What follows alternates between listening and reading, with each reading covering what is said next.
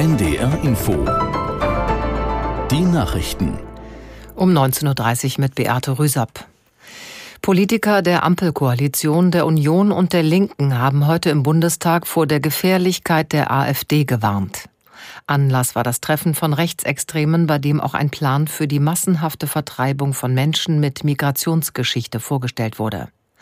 Lissy Kaufmann fasst die Debatte im Bundestag zusammen. Klare Worte von SPD-Chef Klingbeil im Bundestag. Sie sind der Wolf im Schafspelz, wandte sich Klingbeil direkt an die Abgeordneten der AfD. An die richtete sich auch Grünen-Politikerin Hasselmann. Wie viel Verachtung, wie viel Menschenfeindlichkeit und welche Gefahr geht von dieser Gruppe im Parlament aus? fragte die Fraktionschefin.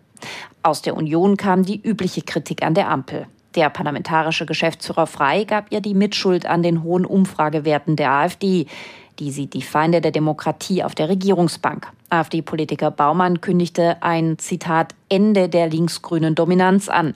Die Debatte über das Treffen einiger Rechtsradikaler, bei dem die Deportationspläne besprochen worden sein sollen, nannte er eine verzweifelte Kampagne gegen die AfD. Der Bundestag hat ein Gesetzespaket für vereinfachte Abschiebungen beschlossen. Die Maßnahmen sollen künftig verhindern, dass Abschiebungen im letzten Moment noch scheitern. Unter anderem wird die gesetzliche Höchstdauer des sogenannten Ausreisegewahrsams von bislang zehn Tagen auf 28 Tage verlängert. Außerdem dürfen Behördenvertreter jetzt in Asylunterkünften auch die Zimmer von anderen Bewohnern betreten. Der Gesetzentwurf war Ende letzten Jahres kurzfristig von der Tagesordnung genommen worden, weil die Grünen Nachbesserungen gefordert hatten.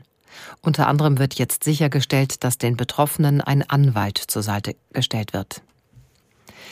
Die NATO will ab der kommenden Woche ein mehrmonatiges Großmanöver durchführen. An der Übung sollen etwa 90.000 Soldatinnen und Soldaten teilnehmen. Aus der NDR Nachrichtenredaktion Jan Busche.